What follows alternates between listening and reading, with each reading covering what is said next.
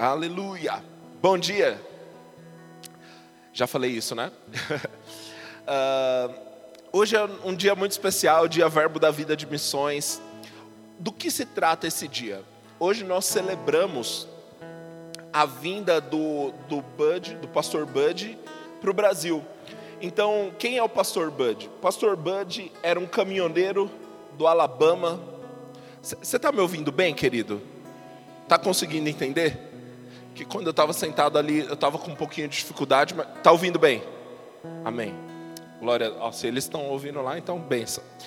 É, pastor Bud, ele era um caminhoneiro do Alabama, um rapaz que foi criado lá no Alabama e cresceu até certa fase dentro da igreja e na adolescência ele decidiu ir para o mundo.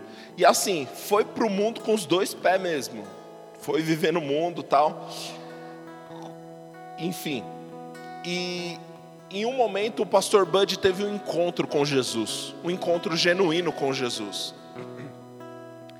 Entregou a vida dele para Jesus, reconheceu Jesus como Senhor e Salvador da vida dele e começou a servir ao Senhor, assim como você está fazendo aqui. Só que chegou um determinado momento, Deus falou para ele: Eu quero que você vá para o Brasil ensinar a minha palavra para o meu povo. E aí ele falou: Ótimo, o que é Brasil? porque ele, ele não fazia ideia do que era Brasil. Ele ah, falou: será que é na Índia esse negócio de Brasil? Será que é na África? E ele foi procurar no mapa o que era o Brasil. E aí ele encontrou, você imagina, isso há 50 anos atrás, né? Ele encontrou no mapa mundi um país enorme chamado Brasil. E ele não tinha noção disso. E aí Deus comissionou ele para ir uh, para Oklahoma estudar numa escola bíblica chamada Rema. Centro de Treinamento Bíblico Rema. E aí o pastor Bud começou isso lá em 74, começou a estudar nessa escola bíblica. Nessa escola bíblica, o fundador, um homem chamado Kenneth Reagan, se você já, já faz parte da lista de transmissão do WhatsApp da nossa igreja, o Kenneth Reagan está falando com você todos os dias de manhã, amém? Glória a Deus.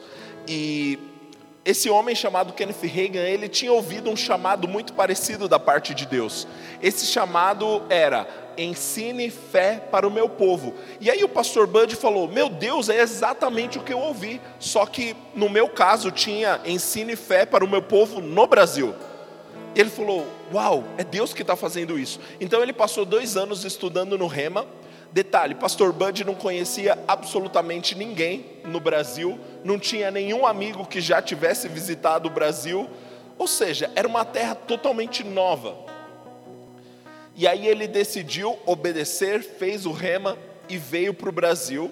Em 1985, 1985, o pastor Bud desembarca no Brasil e vai para o Paraná, numa cidade, numa cidade chamada Campo Mourão e aí ele começa durante um ano servir com alguns missionários nessa cidade, Campo Mourão.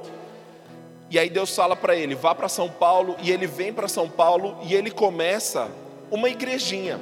Só que naquela época, uma igrejinha ali numa, num bairro de Guarulhos, o bairro do Jardim Tranquilidade em Guarulhos, isso em 86, só que naquela época ninguém falava muito sobre cura, ninguém falava muito sobre batismo com o Espírito Santo. De repente essa igrejinha foi ganhando forma, foi ganhando nome e de repente se tornou uma grande igreja e o nome dessa igreja é Verbo da Vida. Hoje você está dentro de uma igreja Verbo da Vida, amém? E aí, depois de alguns anos, pastor Bud tem o desejo de levar essa igreja, a sede dessa igreja, para Campina Grande, no Nordeste. Ele teve uma visão ele viu como uma, um aro de bicicleta. Quantos aqui sabem o que é um aro de bicicleta? Beleza. Então tem o centro e tem os raios indo para todas as direções. A visão que o pastor Bud teve era Campina Grande, na Paraíba, esse centro, e saindo para todas as capitais do Nordeste, uma igreja Verbo da Vida. Hoje, nós temos em todas as capitais do Brasil uma igreja Verbo da Vida. Hoje nós somos em quase 400 igrejas ao redor do mundo. Nós estamos em todos os continentes, exceto um, exceto na Oceania. É o único continente que não tem uma igreja Verbo da Vida. Mas graças a Deus o Verbo da Vida tem avançado, ido para as nações. Sabe, querido, a obediência desse homem de vir para o Brasil de uma maneira totalmente improvável alcançou a minha vida e está alcançando a sua vida. Aleluia. Eu quero que você saiba, nós não somos uma igrejinha começando no Sapopemba, nós somos um ministério grande que tem alcançado o Brasil, mais de 40 mil pessoas levantando essa palavra da fé, porque um missionário decidiu, decidiu obedecer ao Senhor. Deixa eu te falar sobre a minha história eu, minha mãe se converteu, eu tinha dois anos de idade, cresci dentro de uma igreja bastante tradicional. E em determinado momento, na minha adolescência, parece que alguém tinha me tirado da tomada. Eu ia para a igreja, mas eu ia porque era o que tinha que ser feito. E meu coração não estava ali. Só que eu lembro que alguns amigos de trabalho me falaram de uma igreja que tinha um movimento de jovens. E eu falei: ah, mais um, tá bom, vamos lá ver. E aí eu cheguei na igreja Verbo da Vida em Guarulhos. Isso em 2006. E, e assim, eu, eu, cheio de preconceito, sabe? Cheio de. Eu me, eu me achava o teólogo. E, e, aí eu fiquei lá na igreja de braço cruzado, ouvindo o rapaz ministrar, um tal de Herênio Ramiro, quem aqui conhece sabe. E eu falando, ah, tudo, tudo errado que ele está falando, não está em linha com a palavra não, não está certo não. Só que de repente, um menino surdo de nascença, sentado na fileira da frente, é curado. E eu falei, eita, isso eu nunca vi. E eu, rapaz, então tem alguma coisa que não me contaram. E aí, uma vez por mês eu passei aí nessa igreja. Eu continuava congregando na minha igreja lá, tradicional, e uma vez por mês eu visitava o Verbo da Vida. Até que um dia, em janeiro de 2009, o Senhor falou comigo: O que, que você está fazendo ainda aí? Você sabe que o seu lugar é lá. Em janeiro de 2009, eu comecei a congregar na igreja Verbo da Vida. Em questão de um mês, meu irmão mais velho começou, meu irmão do meio começou a fazer rema, meu irmão mais velho começou a, a, congregar também na igreja Verbo da Vida. Seis meses depois, a minha mãe veio congregar no Verbo da Vida e de repente a palavra da fé estava mudando a minha família. Nós que antes estávamos vivendo um evangelho morno, ah, a gente vai para a igreja porque tem que ir para a igreja. Agora eu tinha brilho no olho para servir ao Senhor e esse negócio começou a me mudar por dentro. Antes eu queria desenvolver minha carreira, trabalhar, fazer o que eu gostava. Só que daí daqui a pouco a minha vida passou a ter outro rumo. Cara, eu quero, eu quero o que Deus quer. Oh, aleluia! Isso mudou a minha história, querido. Graças a Deus, hoje eu, minha família, todos estamos servindo ao Senhor, obedecendo ao Senhor, sendo intensos para o Senhor, ministrando a palavra, e graças a Deus, hoje eu estou plantado nesse ministério. Mas sabe como, como começou isso? Não foi comigo, foi com a obediência de um caminhoneiro lá do Alabama. Isso tocou a minha vida isso mudou a minha vida, isso alterou a minha vida, isso alterou a forma como eu vejo o Evangelho. Eu lembro que eu tive poucas oportunidades de estar presencialmente com o pastor Bud, umas três. Mas eu lembro que a vez que eu conheci ele pessoalmente, quando eu conheci pessoalmente, o pastor Bud, ele faleceu, tá? Ele voltou para o Senhor em 2013, dia 7 de novembro de 2013. Mas quando eu conheci o pastor Bud, eu falei, cara, eu tenho que dar um abraço nesse cara. Porque se ele não tivesse obedecido ao Senhor, eu acho que nem crente eu era hoje em dia. E com o estilo de vida que eu vivia, eu acho que nem vivo eu estava hoje em dia. Mas a obediência desse homem permitiu que Deus fizesse algo que tocasse a minha vida, sabe? E hoje você está sentado numa igreja Verbo da Vida e de fato a obediência desse casal tocou a sua vida, o zelo missionário desse casal tocou a sua vida. Graças a Deus, querido, porque essa palavra tem nos libertado. Graças a Deus, porque essa palavra chegou. Pô, eu estava tão preso em religiosidade, eu estava tão preso em doutrina de homens, mas a palavra da fé chegou e mudou tudo em mim. Graças a Deus. Oh, aleluia. Eu tô, eu tô tentando fugir disso, mas ok, eu vou obedecer. Eu tô olhando ali para a irmã Isabel. Eu lembro que quando antes da gente começar a igreja aqui, um ano antes a gente fazia uma reunião aqui no, na casa do irmão Edivaldo, que era o Verbo no Lar. E eu lembro das primeiras vezes que essa irmã chegou. Uma mulher que amava o Senhor. Mas ela precisava dessa palavra da fé. E hoje ela, os filhos dela, os netos dela estão inseridos nessa palavra. Querido, a obediência de um homem tem afetado gerações ao redor do mundo. Oh, aleluia! Graças a Deus, porque um homem e uma mulher de Deus decidiram obedecer. E assim é com a sua vida, e assim é com a minha vida. Nós não sabemos, querido, onde as nossas sementes vão chegar. Nós não sabemos, querido, quem será impactado como fruto da nossa obediência. O meu sogro, ele é, ele é professor do Rema, e ele sempre fala isso. Ele fala, cara, será que se não fosse Bud ter vindo para o Brasil trazer a palavra da fé, será que você e Estela teria se conhecido? Muito provavelmente não. Nós tínhamos estilos de vida muito diferentes, morava em cidades diferentes, mas hoje somos uma família bendita do Senhor, fazendo a vontade de Deus. Aleluia. Aleluia. Querido, nós não estamos enaltecendo um homem ou um nome, nós estamos te mostrando que a obediência traz resultado.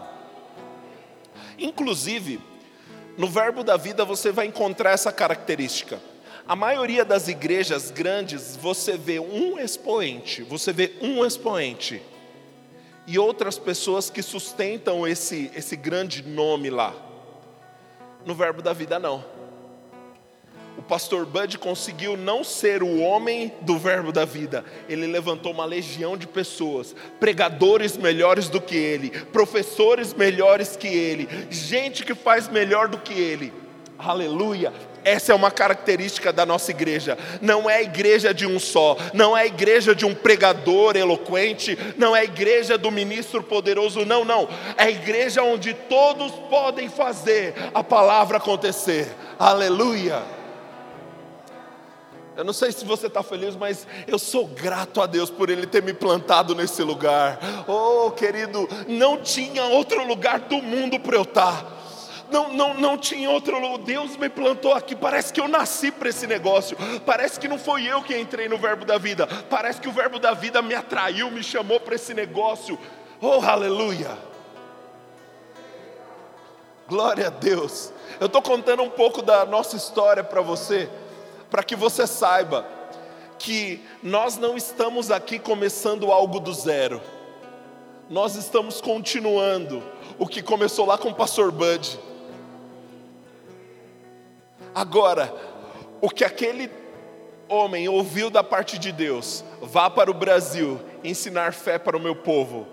Você e eu somos a continuidade disso. Vá para o Sapopemba, ensinar fé para o meu povo, libertar o meu povo, pregar a palavra para o meu povo. Nós estamos dando continuidade naquilo que começou. Oh, aleluia! O bastão está nas nossas mãos, querido. Glória a Deus. É por isso que nós celebramos esse dia de missões. No final você vai ter uma oportunidade de entregar uma oferta especial para os missionários. Nós temos, como eu falei, missionários ao redor do mundo, é, em todos os continentes, exceto a Oceania. Nós temos missionários, homens e mulheres de Deus, que não tiveram a sua vida por preciosa, mas decidiram fazer a vontade de Deus. Sabe, deixa eu dizer uma coisa: o dinheiro que você entrega nessa igreja, parte dele vai lá para Campina Grande, na Paraíba, e ele é distribuído entre os missionários. Então, eu quero te dizer: você já está fazendo missões. Missões se faz investindo também. Amém?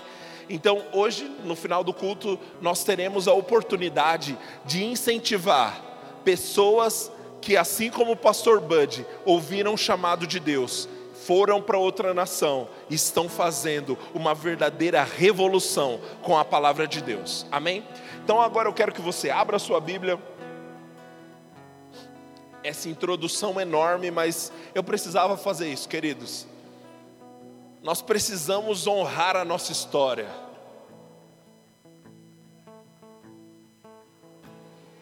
Tem tantos aspectos que eu admiro nessa igreja.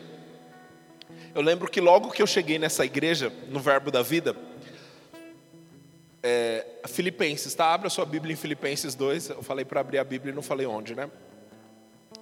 Logo que eu cheguei no Verbo da Vida, eu tive acesso a um livro que criticava o Verbo da Vida. Nesse livro, o homem inclusive falava assim, ó, essa heresia começou no Verbo da Vida em Guarulhos. E eu congregava no Verbo da Vida em Guarulhos. Rapaz, eu fiquei bravo. Meu Deus, tem que processar um camarada desse. Que absurdo. E eu aprendi uma característica do Verbo da Vida. O meu pastor na época falou assim: Deixa eu te ensinar uma coisa. Aqui nós não usamos o púlpito para nos defender, nem para atacar ninguém. Aqui nós usamos o púlpito para pregar a palavra. E deixa eu te ensinar uma coisa, uma característica sobre a verdade. A verdade não precisa de defesa. A verdade é a verdade.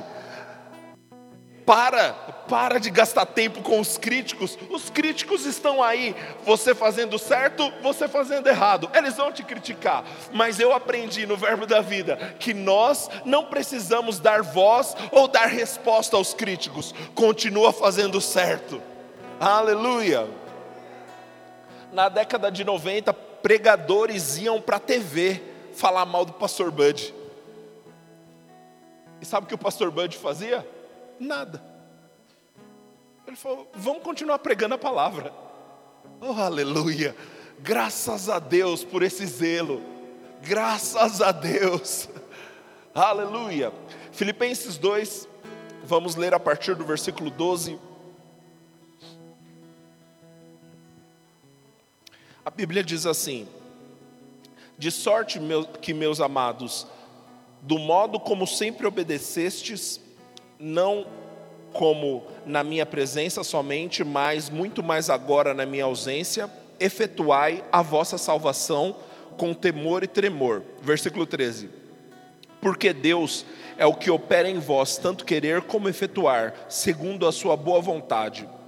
Fazei todas as coisas, sem murmurações nem contendas, para que vos torneis irrepreensíveis, sinceros, filhos de Deus, imaculados como luminares no mundo. Feche seus olhos, Pai, obrigado por Sua palavra. Senhor, em nome de Jesus, que haja revelação, que o Senhor traga aquela aplicação pessoal para o coração de cada um dos irmãos aqui. Senhor, que não seja simplesmente transmissão de informações, mas que seja revelação do seu espírito, em nome de Jesus. Amém.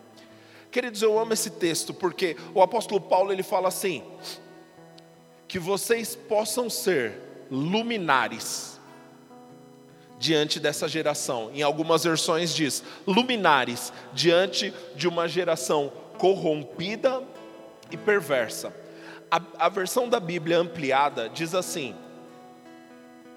que vocês possam mostrar-se a si mesmos, inculpáveis e sinceros, inocentes e não contaminados, filhos de Deus sem mancha, no meio de uma geração desonesta e má, espiritualmente pervertida e perversa, entre as quais vocês são vistos como luzes brilhantes ou faróis brilhando claramente no mundo.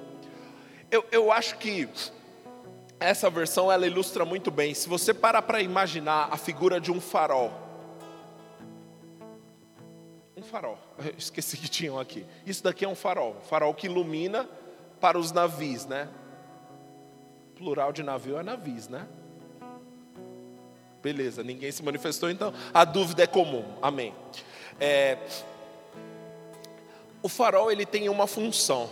Ele é colocado para nortear o navio que está no meio do oceano escuro. Então, quando o navio enxerga um farol, ele enxerga ali tem um porto seguro, ali tem terra seca, ali tem um lugar onde eu posso aportar. A Bíblia diz, a Bíblia nos chama de farol no meio de uma geração perdida. Deixa eu dizer uma coisa, você não foi chamado simplesmente para investir em missões, você foi chamado por Deus para ser o missionário, para ser a própria missão. O mundo precisa olhar para você e enxergar: ali tem um caminho seguro, ali tem terra seca, tem tantas pessoas, querido, na voragem da noite, navegando, perdidos, sem saber para onde ir, sem saber que caminho escolher, sem saber o que fazer da vida, mas eles precisam encontrar em você uma luz para orientá-los. Sabe, antes de existir faróis, é, na verdade, esse negócio de farol já é muito antigo, né? Uma das sete maravilhas do mundo antigo é o farol de Alexandria. Então, farol já é um negócio muito, muito antigo. Mas antes do farol existir, o que, que os, os marinheiros faziam? Eles acendiam uma fogueira na beirada da praia. E aí eles entravam na praia e olhavam onde está onde tá a fogueira. Ah, então ali é o rumo da praia. E iam no caminho da fogueira.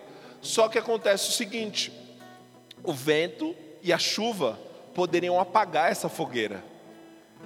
E aí os, os marinheiros, eu não sei se você já teve a oportunidade de ir para o mar de madrugada. Querido, é escuro, mas é uma escuridão assim que a gente não está habituado, porque não tem nenhuma luz perto. E, e, e é realmente muito escuro, você não vê diferença do céu para o mar é assustador. E sem um guia, é muito normal um marinheiro se perder. Então, muitas vezes ele acendia a fogueira na beirada da praia, vinha a chuva e apagava a fogueira. E aí ele ficava perdido a madrugada inteira. Agora, qual foi a estratégia então para prevenir isso? Eles construíram uma estrutura que tivesse uma fogueira por dentro e essa estrutura pudesse iluminar, pudesse refletir o fogo que estava dentro. Qualquer semelhança não é mera coincidência. Você é assim, você tem algo dentro. O farol em si ele não tem luz própria, mas ele reflete algo que está por dentro. O Senhor te chamou para isso. Ele colocou o próprio Espírito dele dentro de você, para que você reflita a luz dele que foi colocada dentro de você, e dessa maneira você brilhe diante da sociedade, dessa maneira você seja uma referência diante da sociedade, dessa maneira, brilhando a luz que está dentro de você, as pessoas enxerguem a sua vida e digam: ali tem um porto seguro, ali tem um caminho que eu posso seguir, ali é segurança para mim, oh aleluia. Deus te chamou para ser luz no meio de uma geração que está corrompida. Aleluia. Sabe que isso é a nossa geração de hoje? Os valores morais da nossa sociedade estão completamente comprometidos, querido. A gente vive numa época de relativismo que não existe mais certo e errado, não existe mais verdade e mentira, é a sua verdade e a minha verdade. Mentira do demônio, isso, querido. A verdade é a verdade e a mentira é a mentira.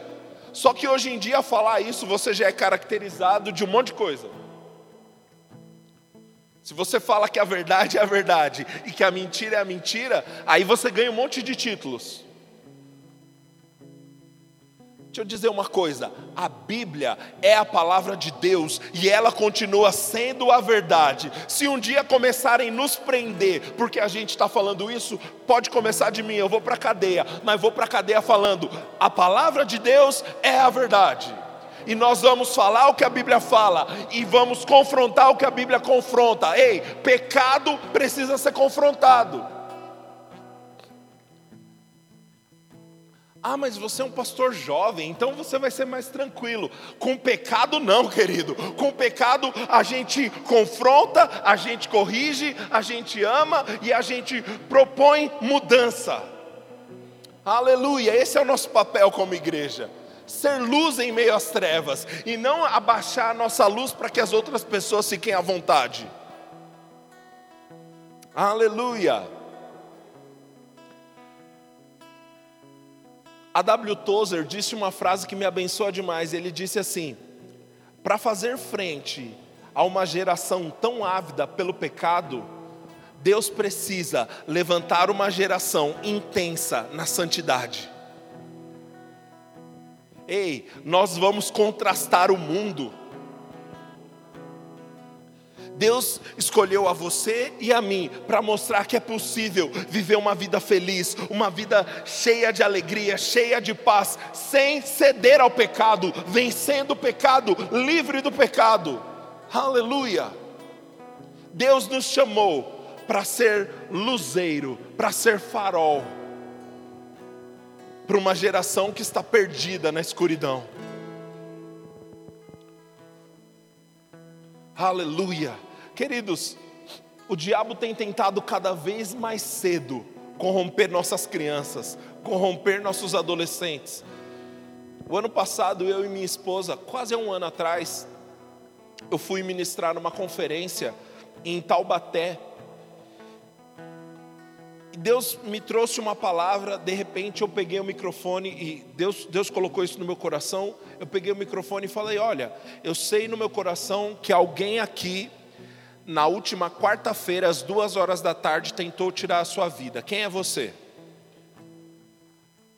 Para minha surpresa, vieram duas meninas de 13 anos. Cara, o que leva uma menina de 13 anos a pensar a tirar a própria vida?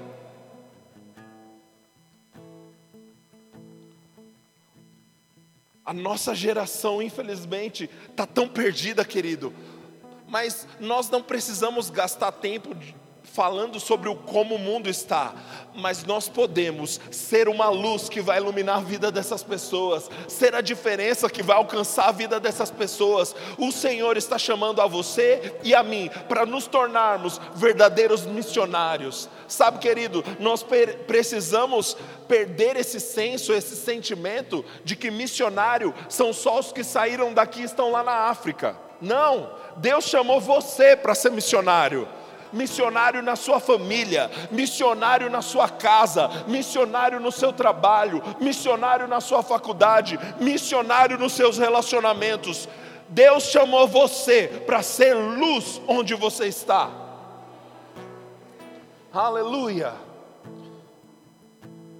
Eu tenho dito isso aqui, você já me ouviu falar isso muitas vezes, mas eu vou repetir de novo a nossa métrica de sucesso nessa igreja não é quantas pessoas vêm aqui no domingo, mas é quantas pessoas saem daqui para ir fazer a diferença lá fora na segunda-feira.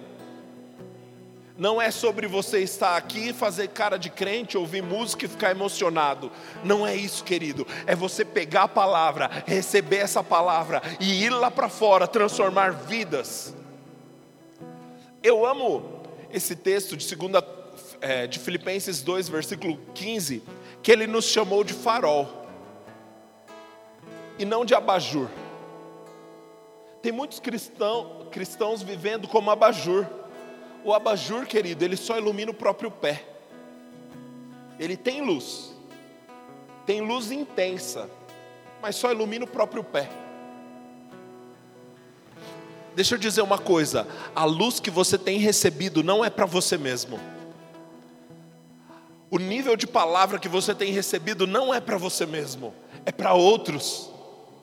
Deus colocou dentro de você uma fogueira para iluminar não a você mesmo, mas para alcançar outros. Aleluia. Jesus fez isso. Aleluia. Ele iluminou a vida de outros. Se eu puder dar um tema para essa ministração, seria missionários improváveis. Porque quando a gente pensa em missionário, a gente pensa naquela pessoa tão crente que viveu a vida na igreja, estudando a Bíblia, e aí cresceu, e aí tem um chamado, aí vai lá para a África, para o Timor-Leste, na África, um, uma ilhazinha desse tamanho, que está no meio de uma guerra, e essa pessoa vai lá com uma voz tão calminha, ensinar a Bíblia. Essa figura que a gente tem do missionário, né? Pessoa que precisa da nossa oferta, do nosso dinheirinho. Não, querido, deixa eu dizer uma coisa. Deus chamou você para ser um missionário um missionário improvável. Deus, mas eu não tenho nem cara de missionário. Pois é. Deus ele tem esse hábito aí de escolher as coisas loucas para confundir as sábias. Deus chamou você para no seu local de trabalho falar a palavra de Deus e alguém ser alcançado. Deus chamou você para ministrar cura no metrô. Deus chamou você para fazer a diferença por onde você passar. Eu lembro que alguns cultos atrás aqui o Senhor nos trouxe uma palavra. Ele disse que ele começaria uma revolução, e o nome dessa revolução seria a revolução dos improváveis. Deus chamou você para ser missionário. Não, esse não é um culto que você vai ficar ouvindo sobre o que os missionários estão fazendo lá fora. Este é o culto que Deus está fazendo um chamado missionário para você. Você não precisa mudar de cidade, você não precisa mudar de país, mas você precisa assumir um compromisso de ser um missionário, de ser uma missionária onde você está plantado. A ideia de Deus sempre foi essa: homens e mulheres cheios da vida de Deus, cheios do caráter de Deus, mudando o mundo por onde eles passam. Eu lembro no livro de Atos, a Bíblia diz que quando o apóstolo Paulo, junto com seus amigos, chegaram em determinada cidade, olha o que a cidade disse, os cidadãos daquela cidade disseram: Chegou aqui aqueles que estão transtornando o mundo. Oh, aleluia.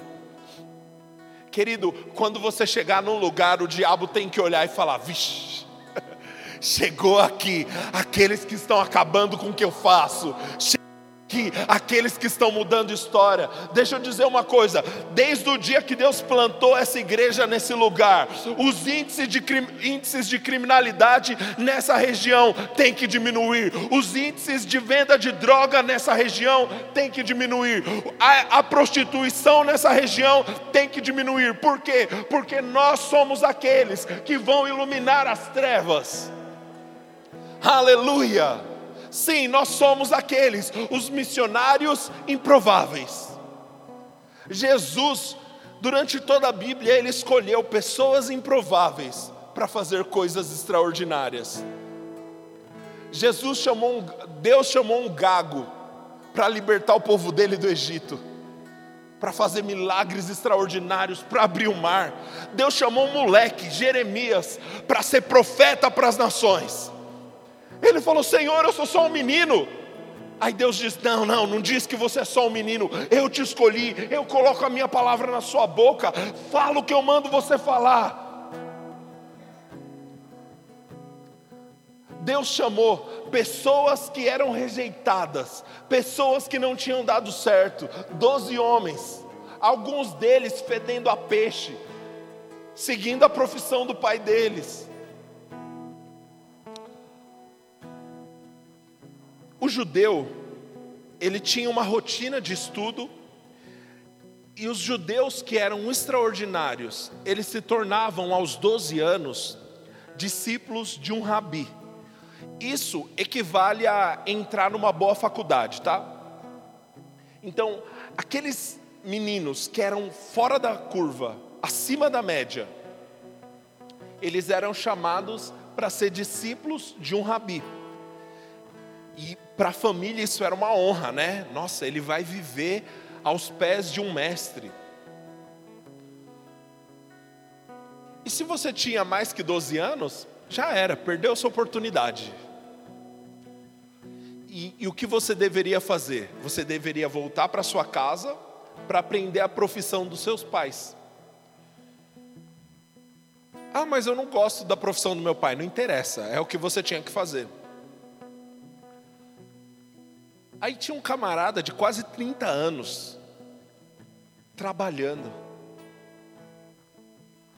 fedendo a peixe, sem conseguir dar resultado. Quem sabe, talvez ele estivesse lamentando: cara, se eu tivesse estudado mais, se eu tivesse me dedicado mais, mas eu perdi minha chance.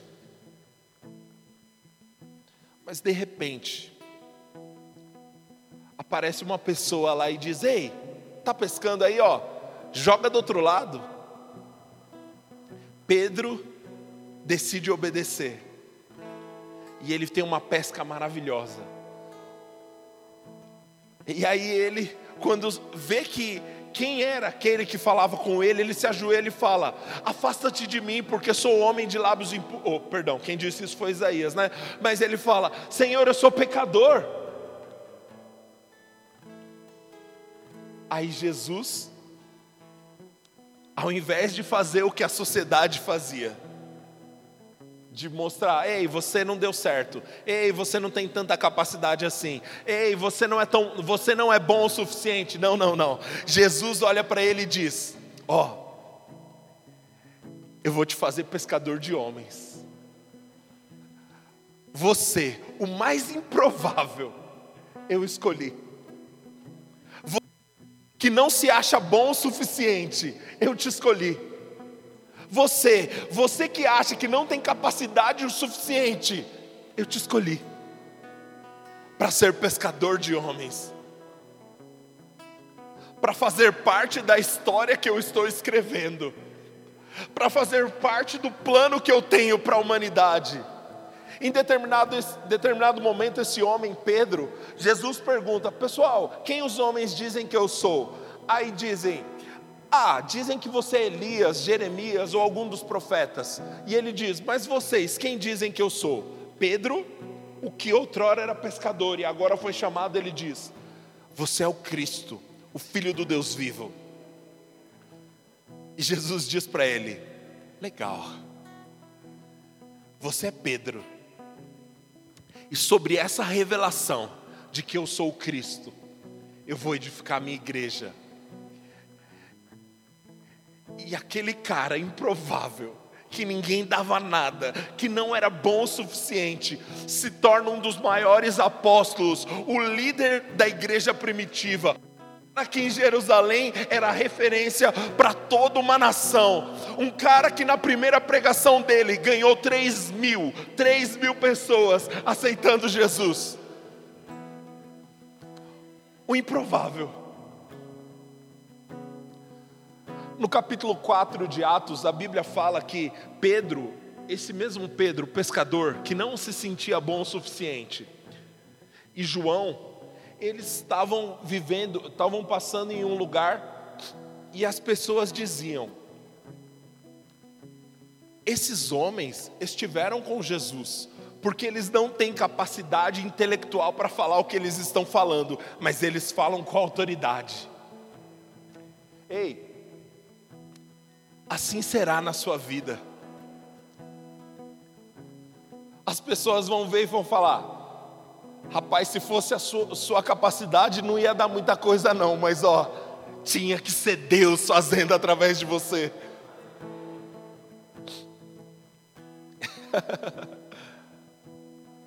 Sabe que você está vivendo isso aqui? Essa igreja. A nossa capacidade é tão limitada, mas Deus plantou a gente aqui para fazer algo nesse lugar.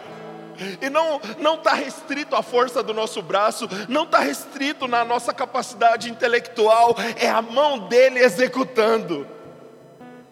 Aleluia!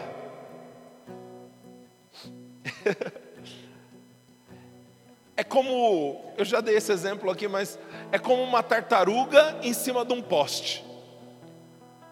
É, essa é a história que Deus está construindo conosco. Porque se você vê uma tartaruga em cima do poste, você vai pensar duas coisas. Primeiro, aí não é o lugar dela. E a segunda coisa que você vai concluir é: alguém colocou ela aí. Quando as pessoas enxergarem o seu sucesso obedecendo a Deus, as pessoas vão falar: aí não é o lugar dele, aí não é o lugar dela, alguém colocou ele aí. Sim, foi Deus. Deus colocou você no lugar onde ele sonha para você. Deus tem um futuro glorioso para você, algo grandioso para executar na sua vida. Deus chamou você para ser um missionário improvável. Oh, aleluia! Deus chamou o cara que não era bom o suficiente para se tornar uma referência para a nação.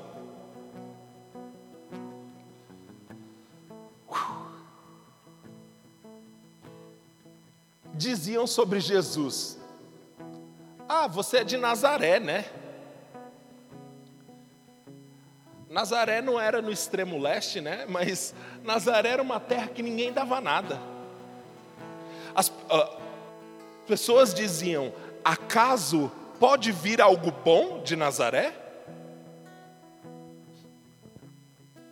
Mas aprove a Deus que de lá viesse o autor da vida. Cara, será que Deus pode mudar alguma coisa na cidade de São Paulo, o coração da América Latina, é, o, o, o, centro financeiro da América Latina? Será que Deus pode mudar alguma coisa, começando de, de uma igrejinha no extremo leste?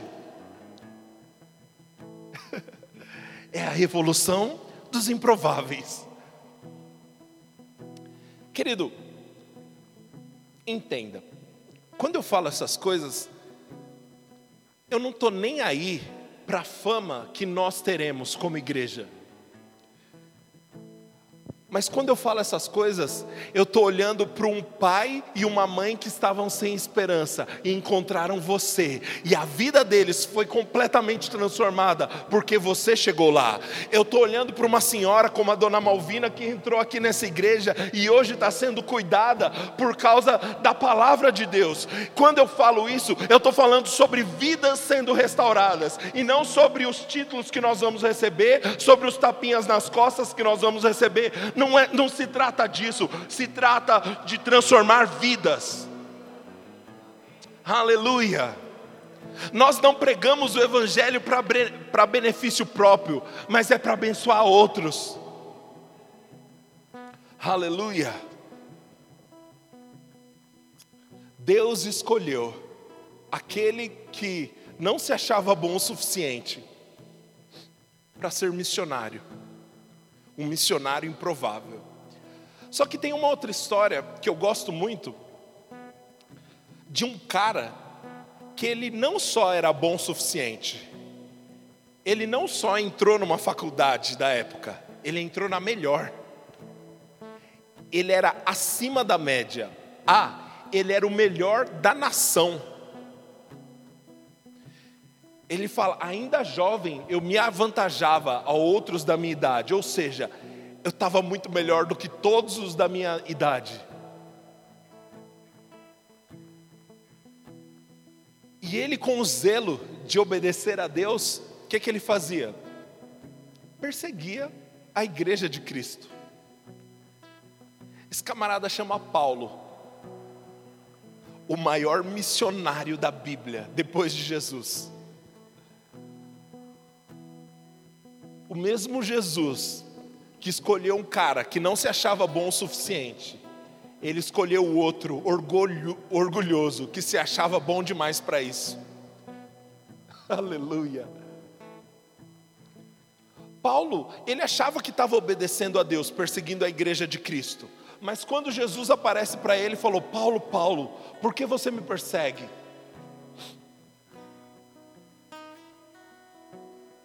E aí Paulo tem um encontro genuíno com o Senhor. Jesus falando com Ananias diz: Ananias, vai lá, ora por Paulo, porque eu vou mostrar para ele o quanto vale padecer pelo meu nome, o quanto vale se despir dos títulos que ele tem, do orgulho que ele tem, da soberba que ele tem, simplesmente para obedecer à minha vontade. O cara mais improvável, o que perseguia os crentes, Deus fez dele um missionário.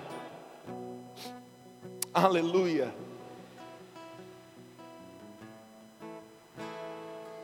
Ele se achava bom demais só que na jornada dele com Jesus, ele em Filipenses 3 ele diz: Se alguém pode confiar na carne, quanto mais eu. Eu sou hebreu de hebreus, da tribo de Benjamim, quanto à lei fariseu, quanto ao zelo perseguidor da igreja. Em outras palavras, eu era o cara. Mas o que para mim era lucro, eu passei a considerar como perda por causa da sublimidade do conhecimento de Jesus. Eu quero conhecer Jesus e o poder da Sua ressurreição, ao ponto de ser encontrado nele. Paulo falou assim: todos os meus títulos, todos os cargos, tudo que as pessoas enxergavam em mim é nada se comparado a conhecer Jesus. Aleluia! O Senhor chamou o perseguidor para se tornar missionário, missionário improvável. Aprove a Deus nessa manhã chamar você, querido, para se tornar um missionário. Eu não sei qual vai ser a sua área de atuação, eu não sei qual área Deus te chamou para atuar, mas querido, eu sei que com, quando começa, começa hoje, no almoço da família, um missionário, começa amanhã no trabalho, um missionário, uma missionária, jogando luz na vida de pessoas que estão nas trevas. Começa conversando com a sua vizinha, com seu vizinho, que vivem em pé de guerra, mas precisam encontrar o príncipe da paz.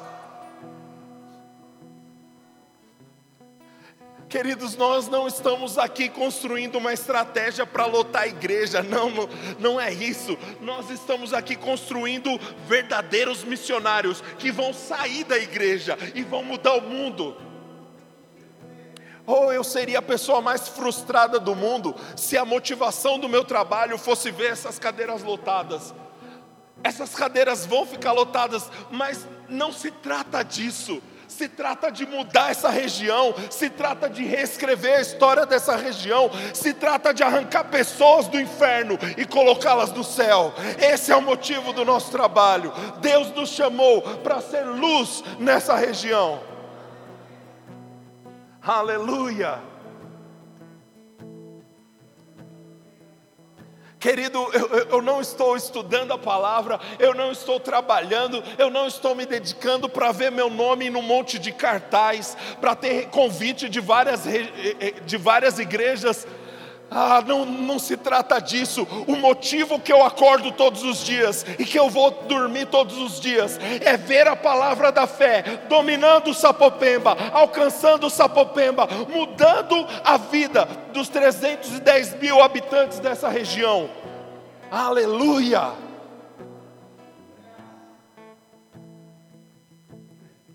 Deus te colocou aqui para fazer parte dessa história.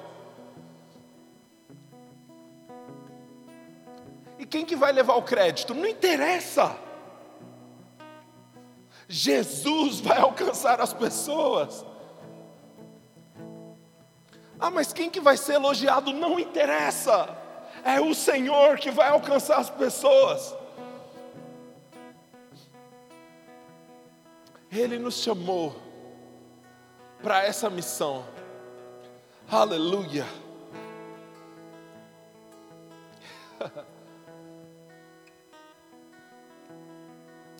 Tem uma música que eu ouvia quando eu que tocava na igreja que eu ia quando eu era criança, que falava assim: quanta coisa tenho feito para o meu próprio prazer, tenho andado à procura do meu próprio bem viver, enquanto existe tanta gente ansiosa por aí, não conhecendo assim como eu conheço a ti.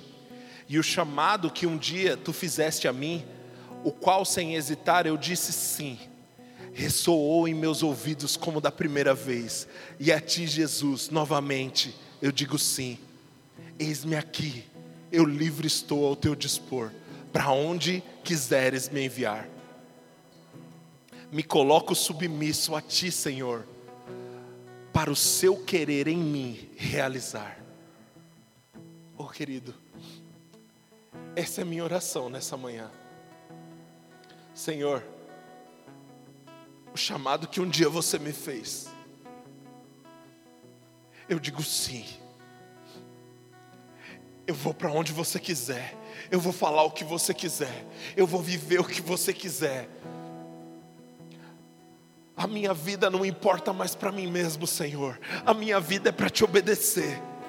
A minha vida é para fazer a Sua vontade sobre a terra.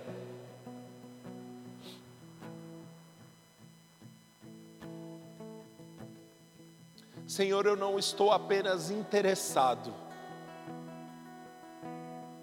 eu estou comprometido.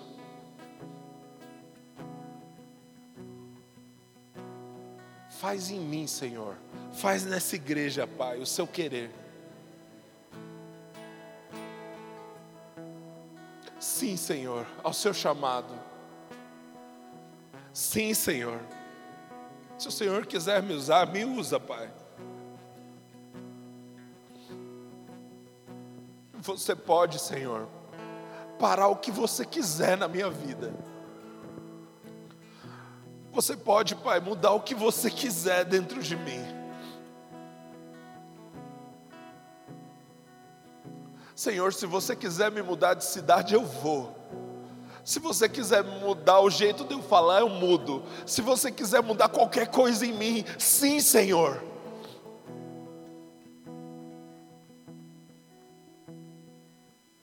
Eu digo sim para a Sua vontade sobre a minha vida, Pai.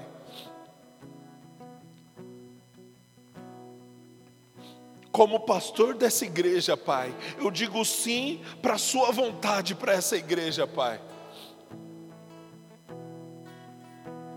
Você tem direitos sobre essa igreja, Pai.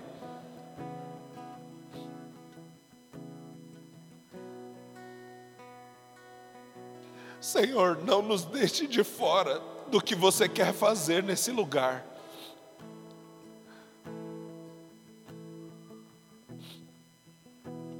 Senhor, nos dá a honra, Senhor, de participar daquilo que você quer fazer nesse lugar.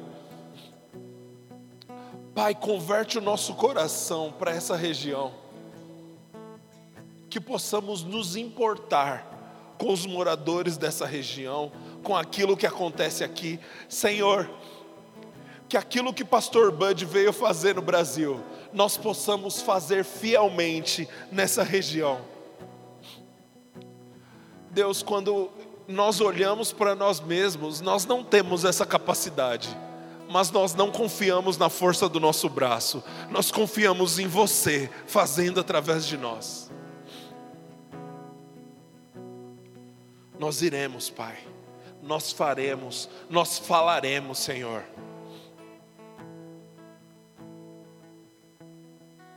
Traz, Pai, traz para esse lugar aqueles que precisam ser cuidados. Traz, Senhor, para esse lugar aqueles que se decepcionaram com a religião, aqueles que se machucaram com a igreja. Que possamos, Pai, ter a tua sabedoria, a tua graça para cuidar dessas pessoas, para equipá-los, para que eles se tornem verdadeiros missionários aí fora.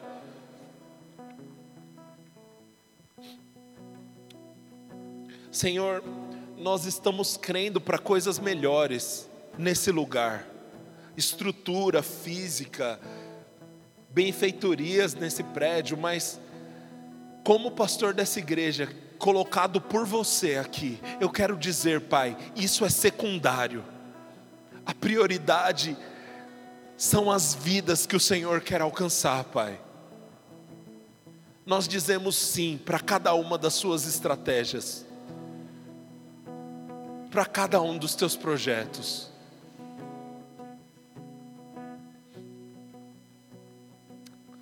Aleluia.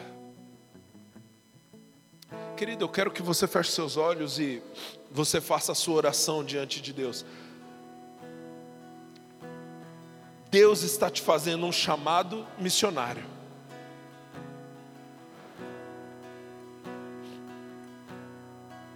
Você pode ficar distraído numa manhã como essa, ou você pode deixar que Deus mude a história da sua vida.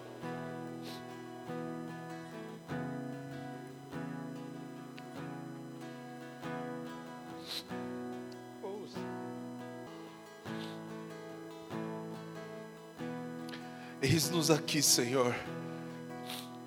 Envia-nos para quem você quer alcançar. Senhor, se você precisar de alguém para ser referência de cuidado com outras pessoas, eis-me aqui. Se você precisar de alguém para ser alguém que vai levantar a sua voz nessa nação, eis-me aqui. Se você precisa, Senhor, de alguém para enviar para qualquer lugar, eis-me aqui, Senhor. A minha vida não é minha, Pai.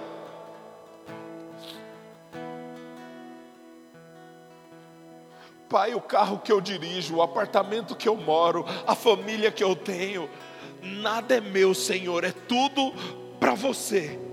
Você pode usar como você quiser.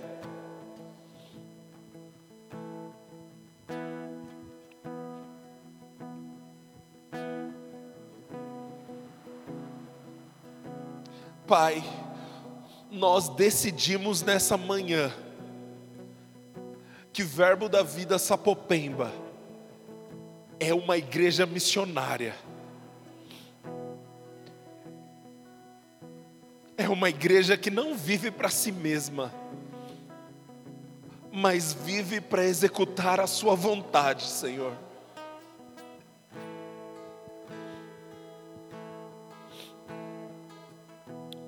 Oh, aleluia. Continue de olhos fechados fazendo sua oração. Eu quero te contar uma história. No início do século XVIII, existia um movimento chamado Avivamento dos Morávios. E nesse avivamento, dois meninos de 20 anos, eles ouviram que em determinado lugar da Índia, um, um, um dono de escravos, ateu, tinha mais de dois mil escravos que nunca tiveram acesso ao Evangelho. E esses meninos de 20 anos conversaram com esse homem e falaram: Nós podemos ir aí pregar? E ele, ateu, disse: Nunca que eu vou permitir alguém pregar aqui. E a estratégia que esses dois meninos de 20 anos, com a vida pela frente, a estratégia que eles tiveram foi se vender como escravos para esse homem, para poder pregar a palavra para esses dois mil eles não tiveram a própria vida por preciosa. Dois meninos de 20 anos decidiram viver como escravos para o resto da vida, simplesmente para pregar o Evangelho de Cristo.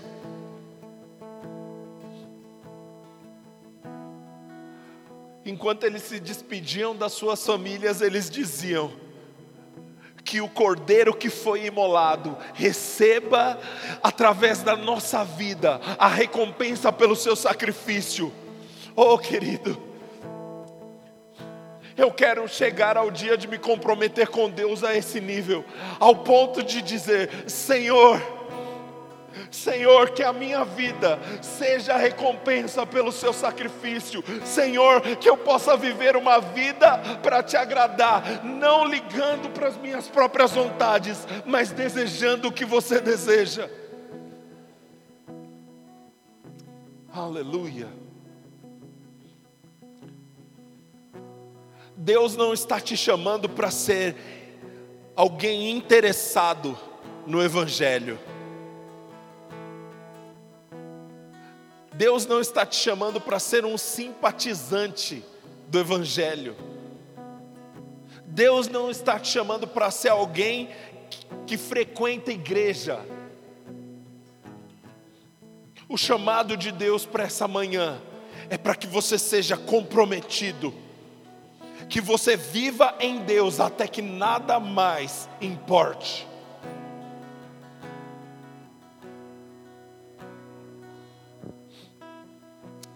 Aleluia. Nós iremos, Senhor. Nós faremos, Senhor. Sim, Senhor.